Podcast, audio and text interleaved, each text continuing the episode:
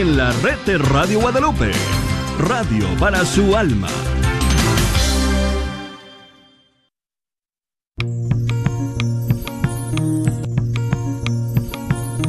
Y pongo el cielo y la tierra por testigos contra ti, de que te he dado a elegir entre la vida y la muerte, entre la bendición y la maldición. Elige pues la vida para que vivas tú y tus descendientes. La red de Radio Guadalupe presenta Celebrando la Vida. Y con ustedes, Aurora Tinajero. Se está acabando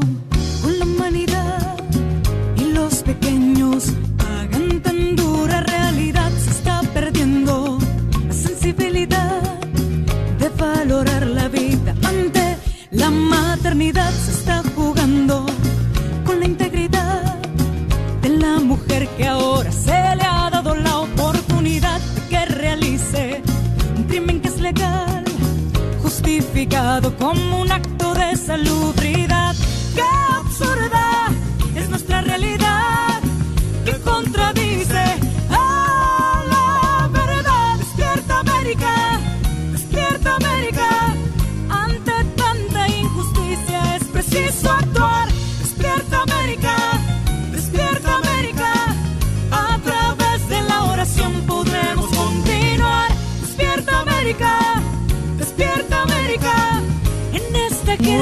buenas tardes, queridísimos hermanos. Ya estamos de nuevo con ustedes, con su programa Celebrando la Vida.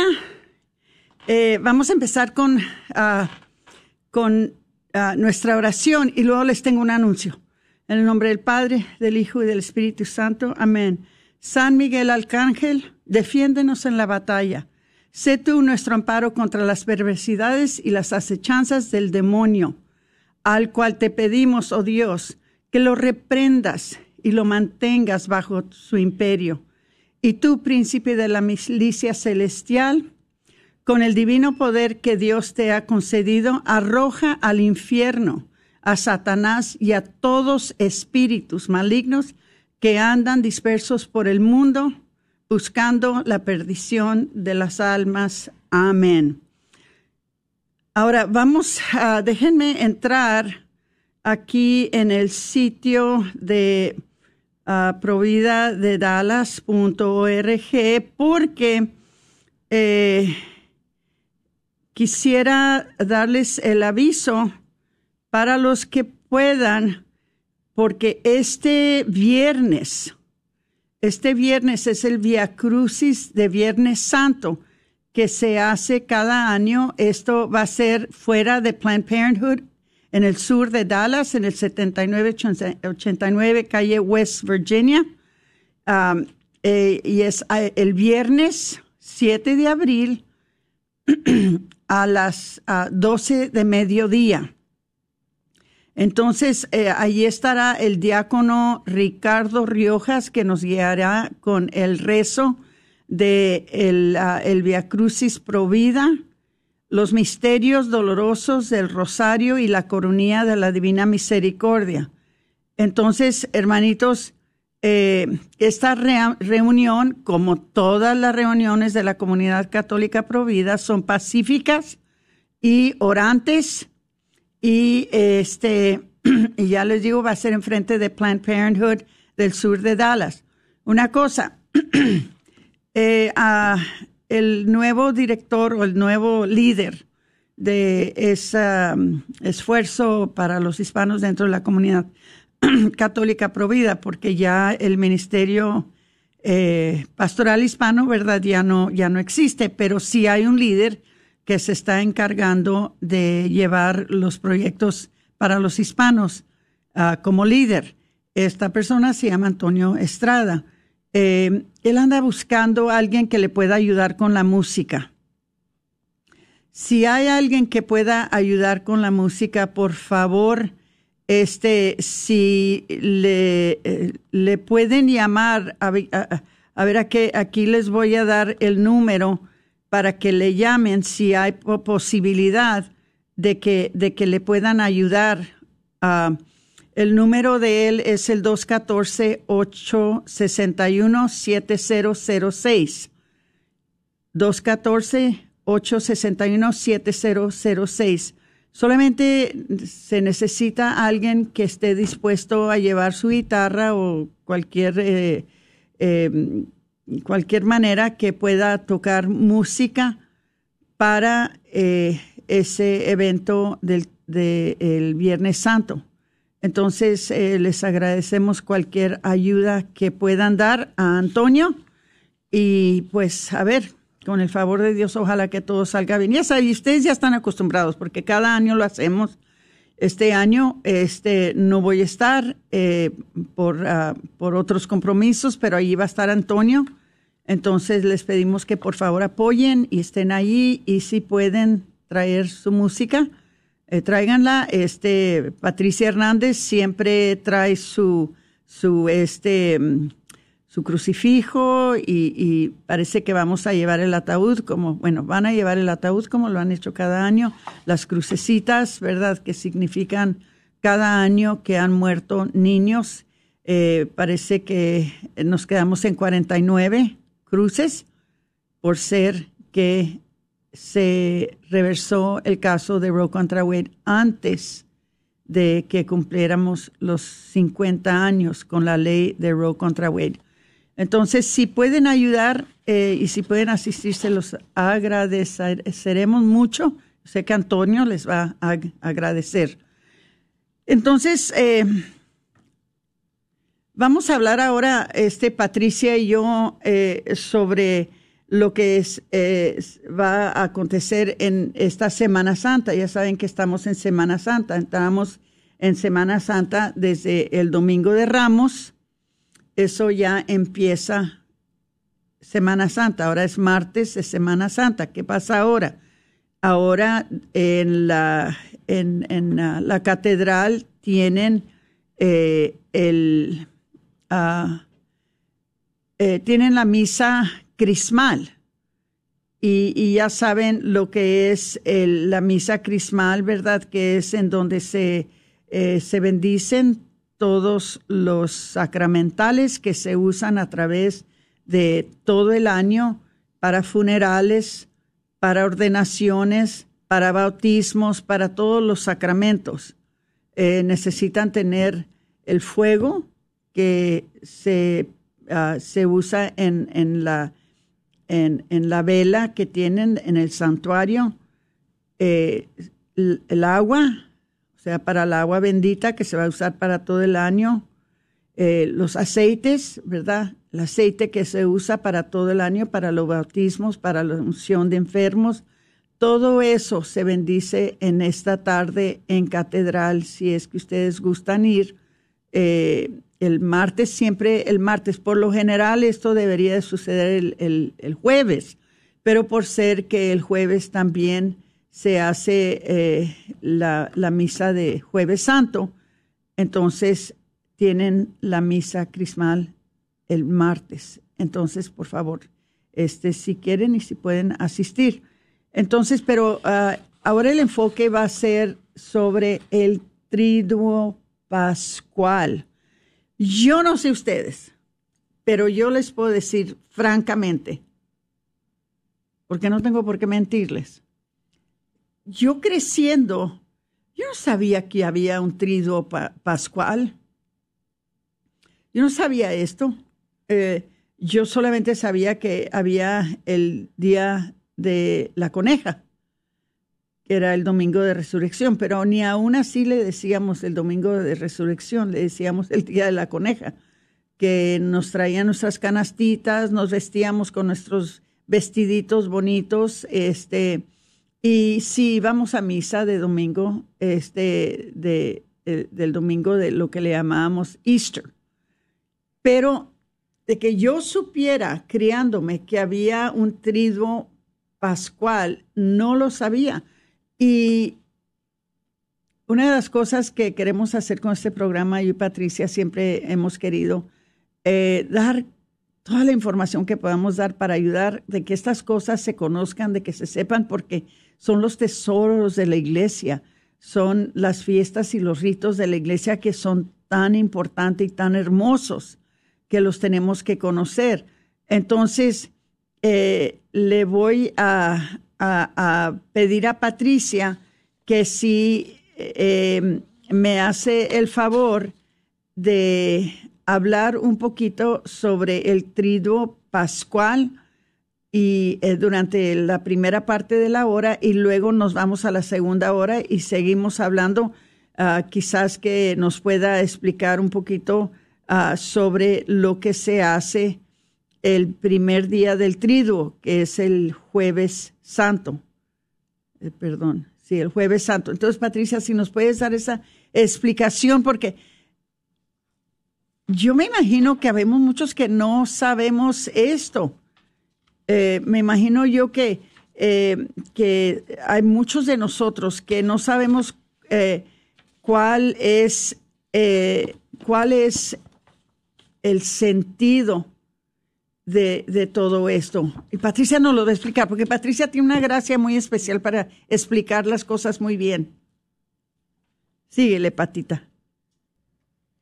Bueno, pues eh, bienvenidos a todos a Celebrando la Vida. Y bueno, pues como estaba compartiendo ahorita Aurora, vamos a estar hablando acerca de la misa vespertina de la Cena del Señor, que es el primer día del, del Triduo Pascual, es el jueves y bueno, empieza con el jueves santo y ya para este tiempo cabe mencionar que termina ya en sí la cuaresma, porque en sí e, es el tiempo más corto, el tiempo litúrgico más corto que tenemos en la iglesia, que es el triduo pascual. Y pues bueno, eh, empezamos el jueves santo y en esta misa vespertina de la Cena del Señor, el jueves santo estaba antiguamente caracterizado por tres celebraciones especiales. En horas de la mañana, el obispo reconciliaba a los penitentes que habían cumplido con los ejercicios cuaresmales, para que éstos pudieran participar al atardecer en la misa de la institución de la Cena del Señor.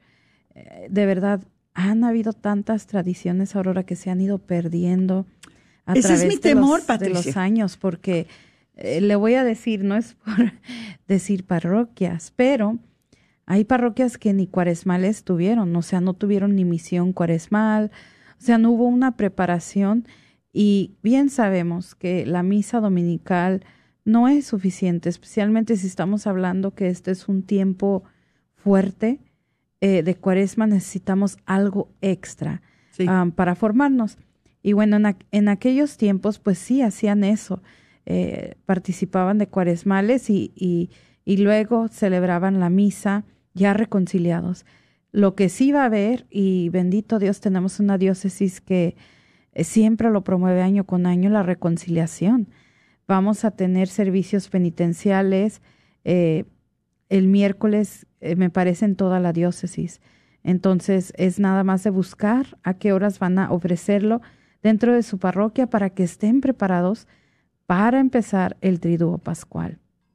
Ahora, entre una y otra celebración tenía lugar eh, la misa crismal, desarrollada hacia el siglo eh, en, en, la que son consagrados los aceites que se usarán durante la liturgia bautismal en la vigilia pascual. El obispo confecciona el crisma y bendice el óleo de los catecúmenos y de los enfermos que son los santos óleos que se usarán durante el año en las parroquias. Y como decía Aurora, ¿verdad? Eh, antes, eh, el jueves, ¿verdad? Hacían la misa crismal tradicionalmente, pero porque están muy ocupados los sacerdotes, en verdad, haciendo los servicios en la tarde para nosotros, o sea, para nosotros poder participar, porque muchos de nosotros trabajamos, entonces, para darnos esa oportunidad, pues lo hacen en la tarde y ellos han optado aquí en la diócesis de Dallas hacerlo los martes, eh, de, del martes santo de, la Semana Santa, para hacer esta misa crismal. Ahora, ¿qué pasa en esta misa crismal?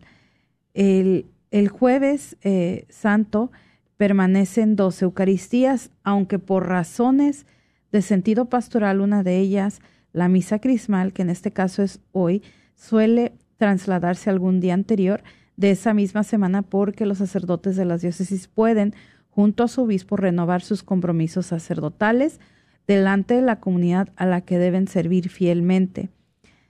Hermanos, yo, si ustedes no han participado de una misa crismal, bueno, sé que quizás nos están escuchando en este momento, pero si pueden, yo les animo a que participen, ya sea este año, si pueden y tienen la oportunidad, siempre se lleva a cabo en la Catedral Santuario de Guadalupe y pues eh, es una misa muy solemne, una misa donde los sacerdotes de toda la diócesis se congregan, renuevan sus votos sacerdotales y a mí una vez sí me dijo mi párroco, gracias que vienes año con año a esta misa porque nos ayuda a ver a nuestros feligreses.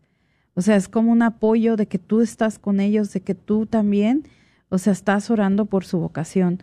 Entonces, eh, esto pasa en durante la misa crismal. Ahora, y luego pues ahí se hace también la bendición de los óleos. Eh, en una hora oportuna de la tarde, de la noche, pero esto ya es del jueves santo, eh, la misa de la Cena del Señor reúne a toda la comunidad para conmemorar la institución del sacrificio de la Eucaristía. O sea, más bien eh, se recuerda la, la, le, le, llaman la última cena, pero realmente fue la primera fue la cena. primera Eucaristía. La primera Eucaristía. Sí. Eh, fue la última cena de Jesús aquí. Eh, y la primera de nosotros. Y la primera de nosotros, de la iglesia. Eh, y bueno, pues en esta, eh, en esta, um, en esta Eucaristía, pues el rito característico de ese día también es el lavatorio de los pies, que donde se instituye también el sacrificio eucarístico. Y, y también eh, lo que hacen ahí en el, en el rito del lavatorio de los pies es que apare este, este signo se empieza a, a, hacer a partir del siglo V, pero que se ha popularizado en el medio en el medioevo como signo de fraternidad en la iglesia, o sea, nos invita a todos nosotros a, a vernos servidores de unos de los otros. Sí. Y bueno, era originalmente un gesto realizado como un rito adi adicional que se hacía fuera del templo. El papa o el obispo lavaba los pies a los pobres en la plaza situada frente a la basílica o los clérigos en sus casas y monasterios.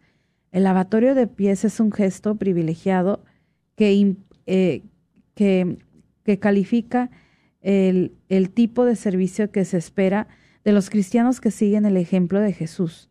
Es imposible lavar los pies a otra persona si el que los lava no se coloca de rodillas a sus pies.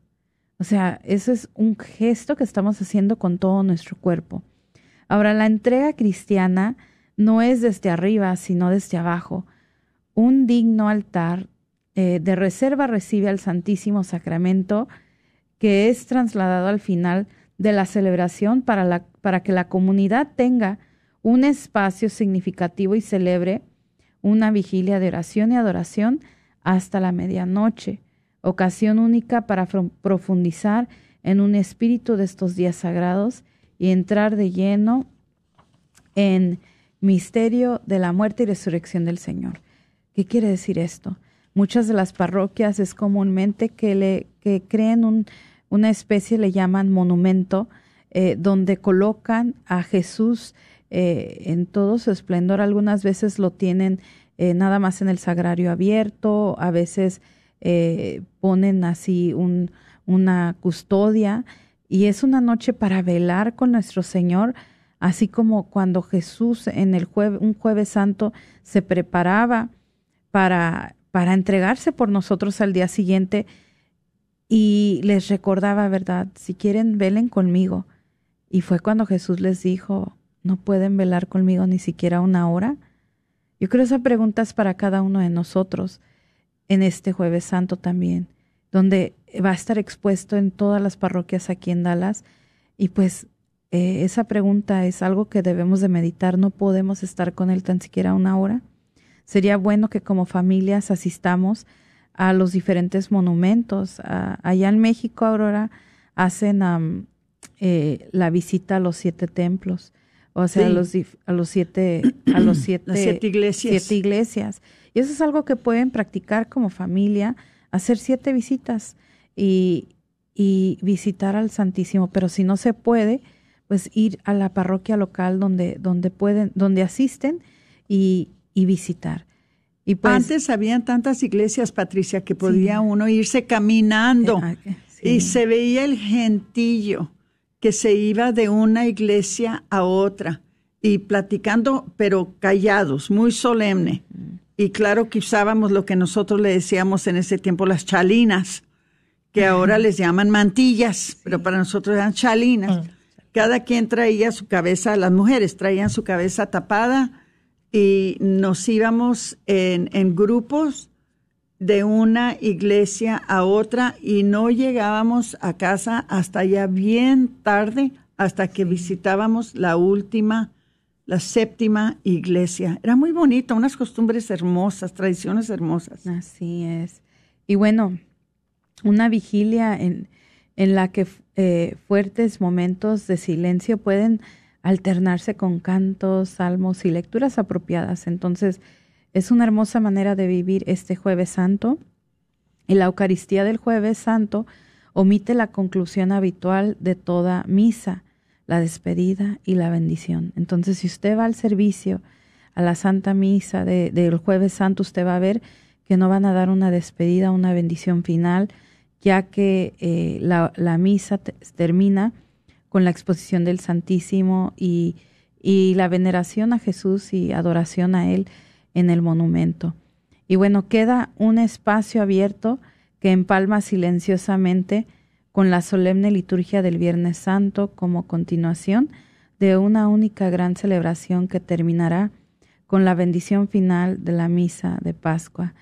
Pero quiero agregar aquí, porque yo sé que a veces hay familias que por una razón u otra no pueden ir al, al jueves santo, ¿verdad? Yo les animo a que participen si es que lo pueden, pero también lo pueden hacer en su casa de manera simbólica con sus hijos em, y pueden entre ustedes leer el Evangelio y, sería muy bonito que entre familia hagan un lavatorio de pies eh, como símbolo del servicio que se van a tener los unos a los otros. Y es algo que es muy bonito. Recuerdo que cuando eh, Javier estaba ya para fallecer, que ya le habían dado días para, para vivir, vino su hermana mayor. Ellos fueron 20 hijos. La hermana mayor, que lo había cuidado cuando él era niño, cuando él era bebé, esa misma hermana vino a nuestra casa, ella vino desde fuera del pueblo y vino precisamente a lavarle los pies a su hermanito. Ella puso ah, música eh, así como para, ¿cómo se dice? Gregorian, gregoriana y puso su, su, tinita y, su toalla y le pidió a mi esposo que se quitara el calcetín y ella empezó a lavarle a su hermano sus, sus pies y durante el tiempo que le estaba lavando sus pies le estaba pidiendo a él perdón por cualquier ofensas que ella hubiera cometido en contra de él cuando eran niños, cuando fueron creciendo, cuando ya eran adultos, porque claro, ella tenía, creo que ella ya tenía 80 años y mi esposo tenía 68. Pero fue, fue un rito tan hermoso, fue algo tan hermoso ver a la hermana grande lavarle los pies al hermano más chico, pero ya los dos ancianos, ya los dos grandes. Entonces lo que dice Patricia, que practiquen eso en sus propias casas, háganlo, lávense los pies unos a los otros. Eh, es un acto de humildad muy precioso que nos hace unos a los otros apreciar con humildad eh, quienes la, la, la otra persona para nosotros. Entonces, eh, es muy bonito, es muy bonito que hagan estas cosas en, en la casa, pero también lleven a los hijos a, a los servicios, porque es muy importante que vean que el sacerdote lava los pies de los feligreses. Eso también es, es un testimonio muy hermoso, igual que nuestro Señor lavó los pies de los apóstoles. También ver al sacerdote que lava los pies de los feligreses es algo tremendo. Una cosa que les recuerdo, cuando se termina la misa se van a dar cuenta, como dijo Patricia, que no, no hay despedida, porque por eso le llaman triduo, porque es un servicio que empieza el jueves y termina el sábado en la vigilia de el domingo de resurrección.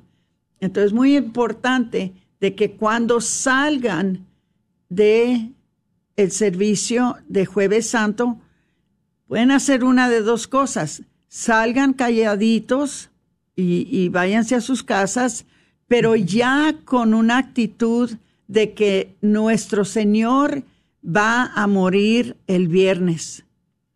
Entonces ya estamos nosotros orando en una actitud de oración, en preparación para que Dios, como hijo, entregue su vida por nosotros. ¿Ok? En mi, en mi casa, cuando, eh, cuando, mis, cuando yo estaba chica y cuando yo estaba criando a mis hijas, el jueves y el viernes no había música. Esos dos días eran días santos, no había televisión, no había música, no había risas, no había jugueteo porque casi por lo en general los niños no van a la escuela. Ahora yo creo que ya es diferente. Pero en esos días son días solemnes, pero muy especialmente el viernes. El jueves salimos de la iglesia, como les digo, pueden hacer una de dos cosas. Se van a sus casas con una actitud ya de pésame, porque nuestro Señor va a morir por nosotros al siguiente día. Pero también se pueden ir al lugar donde reposaron a nuestro Señor fuera de la iglesia. Puede ser en otro cuarto, puede ser en otro edificio, en donde quiera que, que tengan el lugar donde van a reposar a nuestro Señor para que la iglesia esté vacía. Ese día no hay agua bendita, los santos están tapados, todas las imágenes están tapadas el altar está completamente descubierto. Entonces es un tiempo, eh, es un tiempo muy solemne. Practiquen estas cosas con sus hijos. Ah, si no lo han hecho en el pasado, quizás que sus hijos digan, bueno, bueno, ¿y esto qué? ¿Y por qué estamos haciendo esto? No van a entender. Pero nunca es tarde para empezar. Acuérdense que es lo único que nos queda nuestra fe, nuestras tradiciones. Es lo único que nos queda. No hay que dejar que se pierda eso.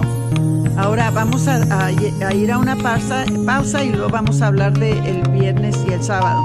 Este, regresamos después de unos dos minutitos.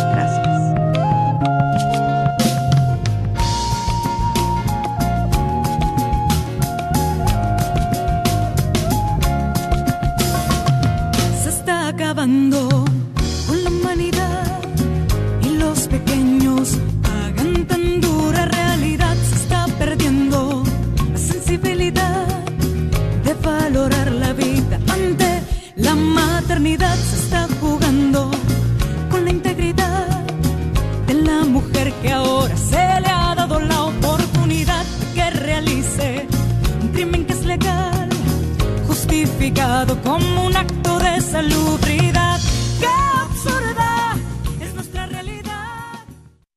La iglesia de San James invita a toda la comunidad a su vigilia de comunión y reparación a los Sagrados Corazones de Jesús y el Inmaculado Corazón de María.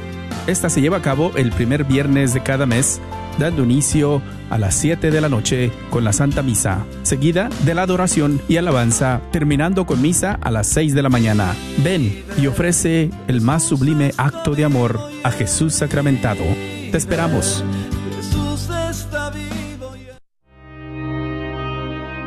Dijeron que sería rápido y simple. No fui con ella, ni intenté detenerla. Dijo que era su decisión y su cuerpo. Tenía otras cosas de qué preocuparme. Ella no quiso escucharme. Me sentí inútil. No quería estorbar mis planes.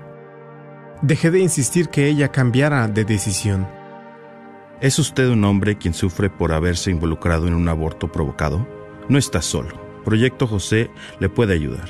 Llame al 469-605-SANA y deje un mensaje confidencial y se le regresará la llamada. Dijo que no me iba a afectar. ¿Por qué estoy sufriendo todavía? Han sido años y todavía lo recuerdo todo. No sufra solo. Vaya a projectjosephdallas.org o llame al 469-605-SANA. Proyecto José, un ministerio de hombres que han sufrido la experiencia de aborto provocado.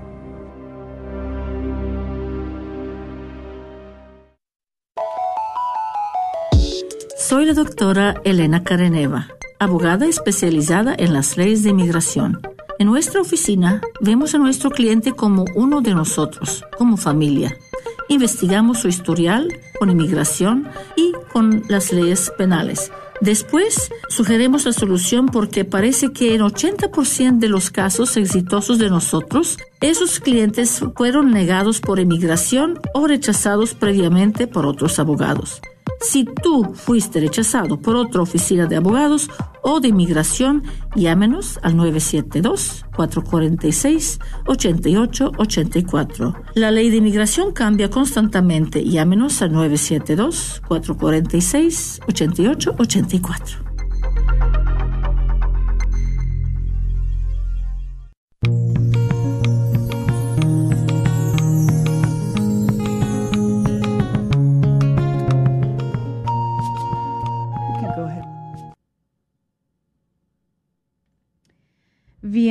A su programa Celebrando la Vida. El día de hoy pues estamos compartiéndoles acerca del triduo pascual y ahí sí les quiero pedir una disculpa si es que me está escuchando por medio de Facebook porque como pueden ver eh, no, no, sal, no salgo yo en cámara pero estamos teniendo unas fallas técnicas pero sí les quiero dejar saber de que pues estamos aquí con las máximas ganas para compartirles este tema que les tenemos preparado acerca del triduo pascual. Y bueno, pues ahora nos vamos a estar enfocando sobre la celebración de la pasión, que esto es ya el Viernes Santo. Ya hablamos antes de entrar a la pausa acerca de, de hablamos acerca del Jueves Santo, eh, el, y ahora vamos pues con el Viernes Santo, la celebración de la pasión del Señor el día de todos los días, el día más importante de toda nuestra fe. Eh, bueno, uno de los más importantes, porque tanto como Viernes Santo es importante, también el Domingo de Resurrección, pero antes de la resurrección, pues tenemos el Viernes Santo. Y dice, el viernes, día de oración, silencio, ayuno y abstinencia de carne, sigue el mismo antiquísimo esquema de lecturas, cantos y oraciones. El que preside se postra ante el desnudo altar y junto con él toda la asamblea se pone de rodillas para comenzar con un clima austero y sosegado que deben llevar desde la meditación de la pasión hasta la gran oración de intercesión universal por todas las necesidades del mundo en que vivimos. Entonces, este Viernes Santo la liturgia sí es un poco diferente. Si usted entra al templo, usted va a notar, no hay flores, no hay ni siquiera eh, el, el, el, manto del altar, no hay nada, está vacío, ni agua bendita. El sagrario está abierto por lo regular y no hay, eh, eh, bueno, tienen, casi siempre tienen otro aparte donde guardan las hostias de consagrar, ya que es también el, el único día del año en donde no se consagra. Eh, pero sí se recibe en conmemoración eh, a nuestro Señor Jesucristo, la Eucaristía, que se consagró un día antes para compartirla con nosotros, pero ese día no se consagra. Y bueno, eh, dice aquí, ¿verdad? Que es momento de solidaridad, eh, solidaria reconciliación, en que hay que escuchar con el corazón abierto y admirado ante el misterio del amor de un Dios que muere por amor, por la salvación de todos. A la liturgia de la palabra respondemos con el gesto de la adoración de Cristo en la cruz. Eh, en muchas parroquias tienen eso, la veneración y adoración de la cruz, que es, en muchas parroquias lo hacen de diferentes maneras. Hay algunas parroquias donde yo he visto que tienen a un Cristo eh, acostado, eh, tendido, el Señor tendido, y lo besan, pasan todo el mundo a besarlo, a adorarlo. Y en otras parroquias pues tienen crucifijos, estaciones, así como la Eucaristía. Eh, pero en el, en el momento de la adoración pasan las personas a, adorar, a besar por el gran sacrificio que hizo nuestro Señor. Es un gesto de nosotros para de una forma reconocer y agradecer todo lo que hizo su sacrificio. Y bueno, eh, a, a la salvación, a la liturgia de la palabra respondemos con el gesto de adoración de Cristo en la cruz. Es un momento de solemne grandeza en el que tiene importancia fundamental la veneración personal de la cruz. A pesar de que la tradición y el sentido se oponen a ello, en muchos lugares, en razón de la prisa, se multiplican las cruces en el momento de la adoración, lo que les ahorita les compartía, para eso es para mover más rápidamente la cosa, porque si no, imagínense, estaríamos ahí un largo tiempo, eh, empobreciendo la fuerza del signo de una única cruz. Pero en sí nosotros recordamos que, pues, es en sí un símbolo, ¿verdad? Eh, yo recuerdo los años, Aurora, cuando pasó lo del COVID, um, ni eso tuvimos, o sea, nada más mirábamos la cruz y ya, o sea, un, signo lo tuvimos que hacer desde lejos por todo lo de la pandemia. Pero bueno, a la adoración de Cristo en la cruz, signo de misterio del crucificado, continúa el gesto de la comunión eucarística, la comida y la bebida con el cuerpo entregado y la sangre derramada del Señor realizamos aquello que decía San Agustín, convertirnos en aquello mismo que comemos, en sencilla entrega total y generosa. La liturgia del Viernes Santo también queda como inclusa. Todos deben retirarse calladamente, donde el relieve de final austero e impresionante que deja paso al silencio hondo y meditativo. Es el comienzo del descanso del Señor en el sepulcro, el séptimo día con el Señor descansó al finalizar su obra creadora. Y, quiero agregar, Aurora, bueno, por lo menos en mi parroquia, después de esta, de esta misa silenciosa, eh, donde todos nos despiden en silencio, en mi parroquia nosotros tenemos una imagen de María, la vestimos de luto y hacemos una procesión en silencio alrededor de la iglesia y nada más vamos acompañando a María en su dolor. Porque en realidad todos estamos de luto. Todos. Por eso es que en los hogares no se, no se toca música, no se prende la televisión, ah, no hay bullicio, no hay celebración, eh, comemos ah, de una manera muy sencilla, no comemos carne. Eh, eh, ahí es en donde entran las lentejas, eh, entra allí em, las tortas de camarón, eh, pescado, para muchos de nosotros taquitos de papas o, chalupas con, con frijoles, este, cualquier cosa que sea sencilla, porque es día también de ayuno. Entonces, por lo general no desayunamos a mediodía algo muy ligero, un, pedazo de pan con, con, con leche, algo que sea muy ligero, y luego aún en la cena, algo muy sencillo, algo que puede recordarnos de que estamos como haciendo un acto de sacrificio y en realidad estamos de luto. Nuestro Señor está tendido. Nuestro Señor acaba de entregar su vida por nosotros y eso lo debemos de conmemorar. Esa es la única manera que con estos, con estos actos simbólicos de lo que sucedió en realidad, nosotros vamos mostrándole a nuestra familia eh, la manera que ellos puedan apreciar estas, estos días solemnes, estos días que para nosotros son los días más importantes de nuestra fe, como dijo Patricia.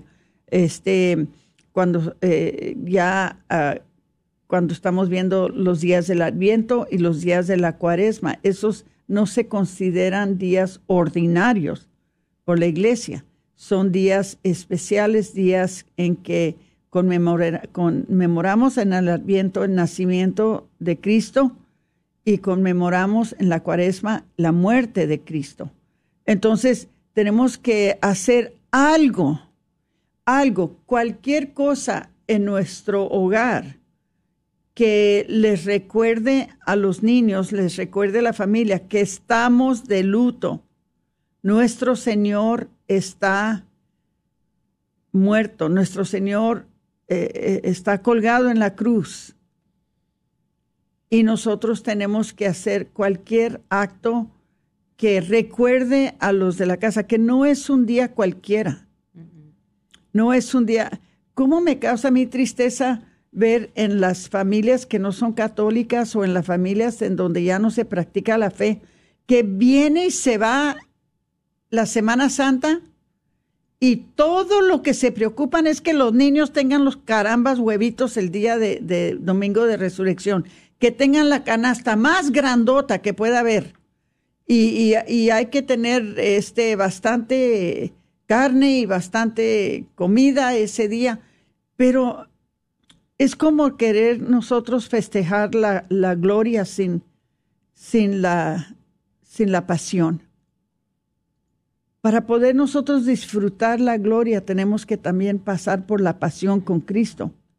Entonces es muy importante que nuestros niños noten la diferencia entre el Viernes Santo y la diferencia entre el Sábado Santo y la diferencia entre el Domingo de Resurrección.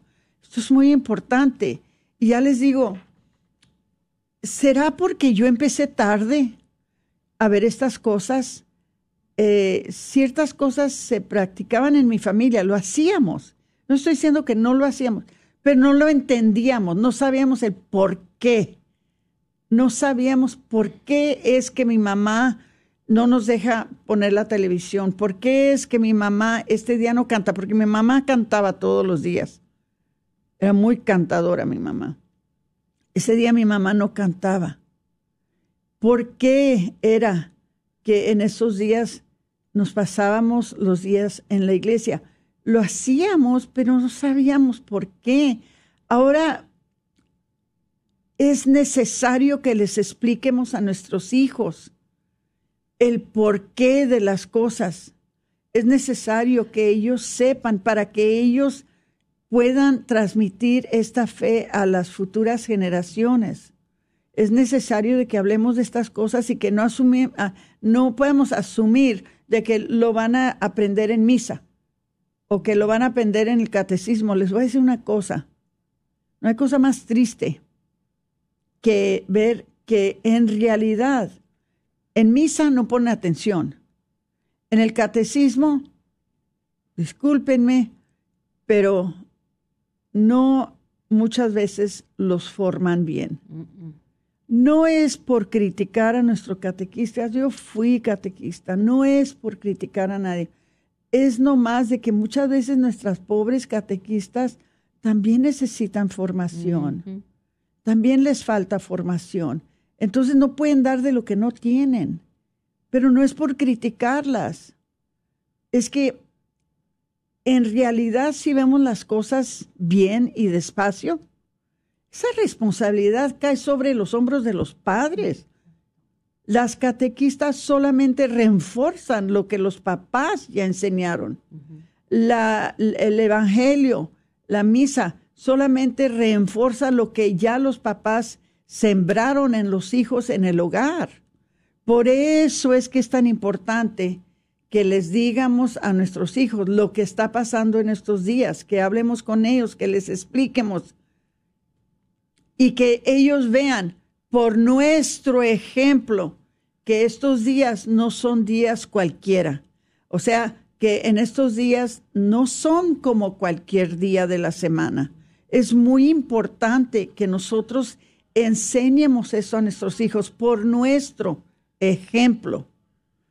Entonces, eh, el viernes también en nuestra costumbre, no sé quién más lo haga, pero una de las cosas que Santa Faustina dijo en su diario era de que nuestro Señor murió a las dos de la tarde, ¿verdad? Eh, en Viernes Santo, que si uno reza la coronilla de la Divina Misericordia a esa hora, entre las dos y las tres, porque las tres se considera la hora de la misericordia, pero todo esto aconteció de las dos a las tres. Nosotros en familia empezamos a las dos de la tarde a rezar la coronilla y para las tres empezamos a hacer nuestras intenciones, a rezar por los matrimonios en la familia, a rezar por los jóvenes en la familia, a rezar por los ancianos en la familia, a rezar por, por, los matrimonios, a rezar por las escuelas donde van nuestros hijos, a rezar por nuestro gobierno, a rezar por nuestros sacerdotes, a rezar por la cultura, a rezar por los no nacidos, todas esas intenciones durante esa hora entre las dos y las tres de la tarde, que es la, la hora de misericordia. Todas esas intenciones las llevamos y las postramos en el pie de la cruz, en el pie de la cruz donde murió nuestro Señor, porque según Sor Faustina Kowalska, este es, una, este es una hora de milagro. Esta es una hora en donde lo que nosotros ahí pidamos, tenemos gracias especiales para nuestras familias. Entonces, como les digo, háganlo, practiquen estas, ah, estas costumbres, estas tradiciones que son tan, tan importantes para la familia. Entonces, vamos a, les voy a, le voy a pedir a Patricia que nos explique un poquito sobre la vigilia pascual, que es el sábado antes del domingo de resurrección. Y sí, bueno, pues la vigilia pascual en la noche de, es, se celebra en la noche del sábado santo eh, y es en la noche santa. El sábado santo fue siempre un día litúrgico, no se celebra la Eucaristía. Eh, ese día sí es el, también otro día donde ese día también eh, no se puede decir en ese día no hay ni un servicio, porque el único servicio es el servicio del, del sábado santo, ya de la vigilia pascual. Día de ayuno total que culmina en la gran vigilia de oración que se prolonga hasta el amanecer, con la celebración de la Eucaristía el primer día de la semana, el domingo. Porque para nosotros, si quiero explicar, para nosotros los católicos el domingo comienza el sábado al atardecer, eh, porque nosotros venimos haciendo esto ya de la tradición judía, eh, pero en plenitud en Jesucristo. Por eso es que la mayoría de las iglesias eh, todavía no nos dicen a qué horas va a ser la vigilia, pero alrededor de las nueve, ocho y media de la noche es cuando lo hacen cuando baja el sol, porque eso significa un nuevo día. Entonces, San Agustín la llama la madre de todas las vigilias. Se trata de esperar en vela durante la noche para acoger la luz de Cristo en la liturgia de la luz, al, al resucitado, palabra última de Dios en la liturgia de la palabra, al Creador de la nueva vida en la liturgia bautismal y al Señor pan de vida que nos acoge y recibe en el abrazo de la Eucaristía.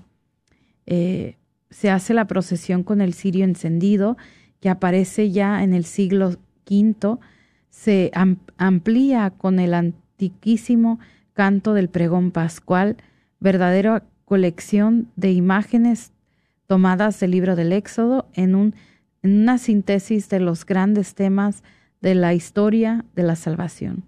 Esta idea se amplifica en las siete lecturas que siguen, la creación del mundo, el sacrificio de Abraham, la salida de Egipto, la nueva Jerusalén, la salvación universal, la fuente de la sabiduría, un corazón y un espíritu nuevo, cada una con su salmo y oración presidente propia. La gran historia de la salvación culmina en el misterio pascual del, de Cristo y entonces el canto del Gloria, ausenta de la iglesia durante toda la cuaresma, inundará festivamente la asamblea con la alegría por la resurrección de Cristo el Señor. Yo sé que es muy larga. Sí, pero es tan bonito. Sí, porque créanme que dura mucho, pero vale la pena, porque hagan de cuenta que es una misa, la misa de las misas. Eh, y es tan hermoso como Dios, y miren, son siete, un, un que significa también la plenitud, la perfección de Dios. Eh, yo he ido a, parroquias, eh, solamente la he vivido, fue, bueno, la he vivido en México muchas veces, pero fuera, aquí en Dallas una vez, en otra parroquia, en St. Francis, en Lancaster. Y me gustó tanto cómo le hicieron allí. Eh, cada que iban leyendo una lectura, como ellos tienen luces de círculo, como spotlights, luces que se enfocan en ciertas áreas de la iglesia, iban prendiendo una con cada lectura, una, una, una por una. Se iba alumbrando poco a poco y a la hora del Evangelio prendieron todas. Y luego, obviamente, esas campanas que sonaban. Ay, Dios mío, yo la viví en Roma, en la Basílica de pues, San Pedro, con Papa Juan Pablo II. Wow. Y al oír el Gloria, con todas las campanas que se oían, era una cosa maravillosa, maravillosa, maravillosa. Ay, ojalá que se les conceda ir. Síguele, Patricia. Sí, es, una cosa linda, hermosa. Y, pues es, es hermoso y no nomás eso, o sea, eh, bueno, ahorita les vamos a ir explicando, eso nada más es eh, el inicio de, de, la misa, la liturgia de la palabra. Ya después de esto, eh, aquí pues es el momento de reconocer nuestra pertenencia a la iglesia, al marco adecuado por la liturgia bautismal.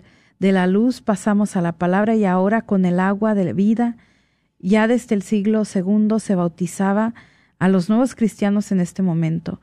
Imagínense, hermanos, esta es una tradición que viene datando desde que Jesús instituyó la iglesia, desde el año 33. Entonces, eh, ese día también renovamos nuestros votos bautismales, pero vemos entrar y nacer a los nuevos hijos de la iglesia en, los bautismos. Ahora, eh, de, la, luz pasamos a la palabra. Y bueno, la, iniciación cristiana tiene aquí su encuentro perfecto. Los sacramentos de iniciación, bautismo, confirmación y Eucaristía celebramos encadenadamente reflejo reflejan la antiquísima experiencia original de la Iglesia. Nos unimos a los nuevos cristianos recordando nuestra dignidad de bautizados y por eso renunciamos al mal y nos confesamos hijos que nos reconocemos hermanos en el mismo Padre de Cristo Salvador por la fuerza y el impulso del Espíritu Santo. Eh, quiero agregar aquí, Aurora, de que eh, de verdad a veces no nos damos cuenta por qué vamos a una parroquia pero es impresionante al día siguiente o a, los días que siguen la Pascua, cuando nos dan la cifra mundial de todos los que se bautizaron ese día. O sea, yo sé que a veces suena como un poco desalentador cuando nos dicen que la iglesia va para abajo. No. Pero es alegría porque ese día también entran muchos. Sí, muchos. Y, y bueno, pues dice aquí ya para terminar, dice que eh, dice que,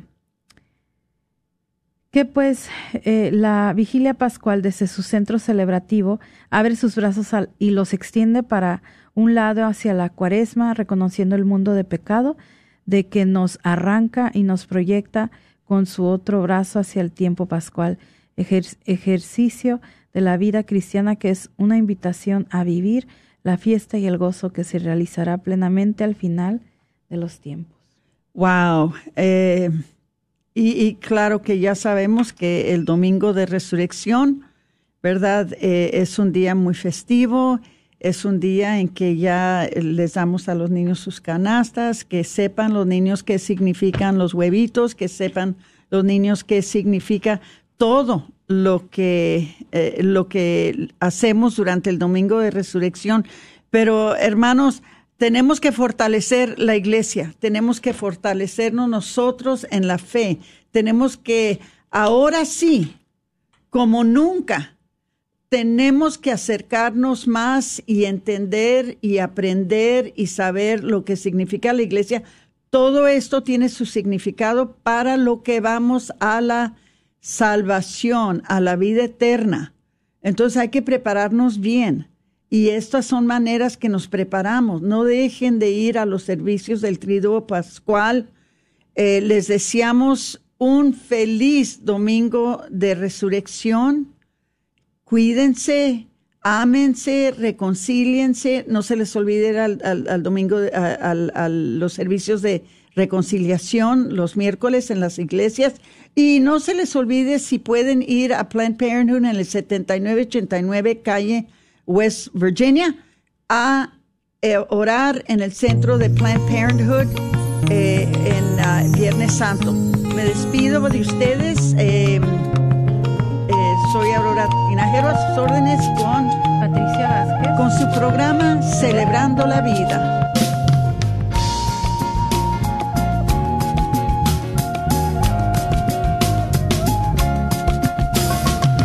Se está acabando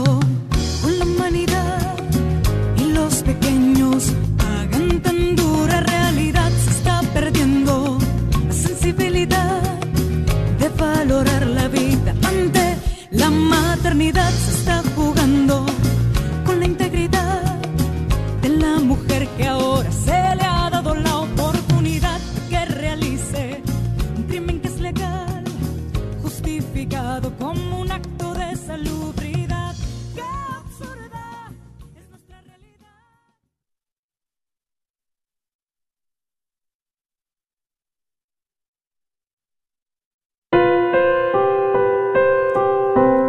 Gracias por escuchar a Radio Guadalupe, Radio para tu alma. Este programa que acabas de escuchar es gracias a la Divina Providencia, pues es quien toca los corazones generosos de familias que nos ayudan a evangelizar por medio de estas ondas radiales. Conviértete en ese ángel guardián de Radio Guadalupe y ayúdanos a seguir promoviendo nuestra fe católica y nuestro amor a nuestra Madre Santísima.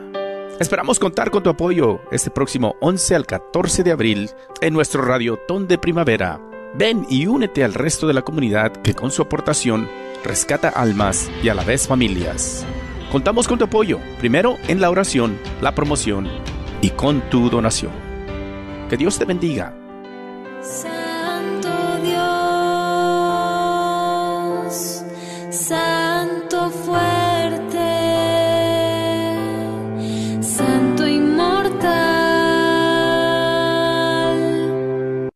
Hola, te saluda Patti de la red Radio Guadalupe, invitándote a ser parte de nuestro próximo Radiotón como voluntario. Necesitamos ayuda el martes 11 de abril de una y media a 7 pm, el jueves todo el día y el viernes de una y media a 7 pm. Si solo puedes dos o tres horas, está muy bien.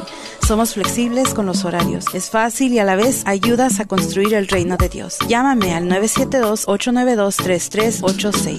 972-892-3386. Hola, ¿qué tal? ¿Cómo están ustedes, mis queridos? Soy Pedro de Acevedo. Un saludo ante todo. Quiero anunciarles que muy pronto voy a estar ahí, en Dallas, Texas, y vamos a estar primeramente el viernes 14 de abril en San Juan Diego, el sábado San Juan Santa Teresita, y María Inmaculada en Farmers Branch. El sábado 15 de abril, no lo olviden. Y el domingo 16 de abril vamos a estar en Santa Cecilia y Nuestra Señora del Pilar, domingo 16 de abril. Los espero a todos, tengo ganas de verlos, saludarles, abrazarles y llevarles el mensaje de la misericordia de Dios. Dios los bendice a todos. La muerte es algo de lo que nunca queremos hablar, pero es necesario prepararnos para no dejarle la carga a nuestra familia. KJOR 850 AM, Carlton Dallas Forward.